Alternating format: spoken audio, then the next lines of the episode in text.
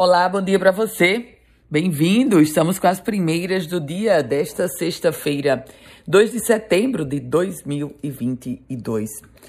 O sinal 5G vai ser ativado em Natal na próxima segunda-feira em pelo menos 15 bairros.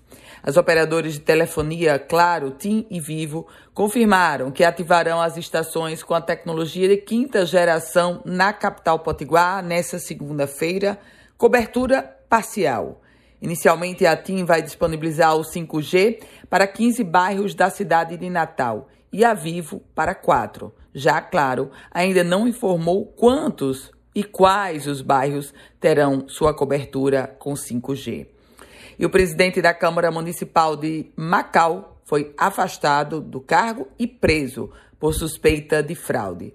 Vereador de Wagner Patrese da Silva Bezerra eleito pelo Democratas. Ele está afastado do cargo por força de uma decisão judicial durante 90 dias. Ele e um empresário, cujo nome ainda não foi revelado, estão, segundo o Ministério Público, envolvidos em um grande esquema de corrupção a partir da Câmara Municipal de Macau.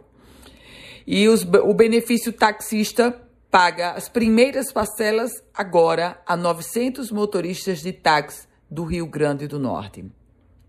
Em toda a região Nordeste, serão 11 mil motoristas, estão cadastrados 11 mil motoristas. Aqui no Rio Grande do Norte, o benefício chega a 900. E por falar em Rio Grande do Norte, mas em outro contexto, o contexto de um balanço de chuvas no oeste potiguar. A Imparne, a empresa de pesquisa agropecuária, divulgou um balanço mostrando que durante o mês de agosto, a região oeste registrou 314% de chuvas acima do esperado para o período.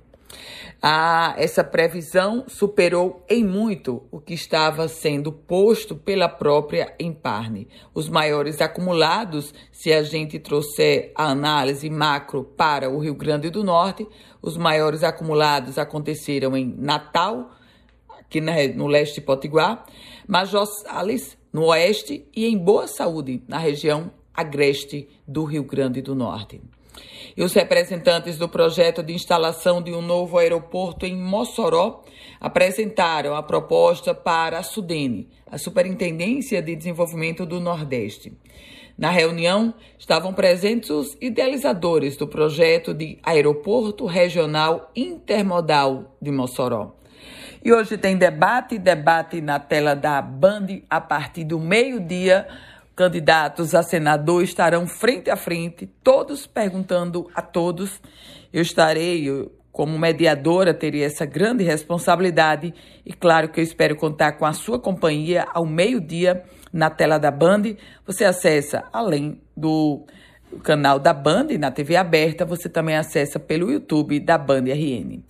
Um ótimo dia para você, um bom final de semana e se quiser receber esse podcast diariamente, o Primeiras do Dia, manda uma mensagem para o meu WhatsApp, é o 987 16 8787.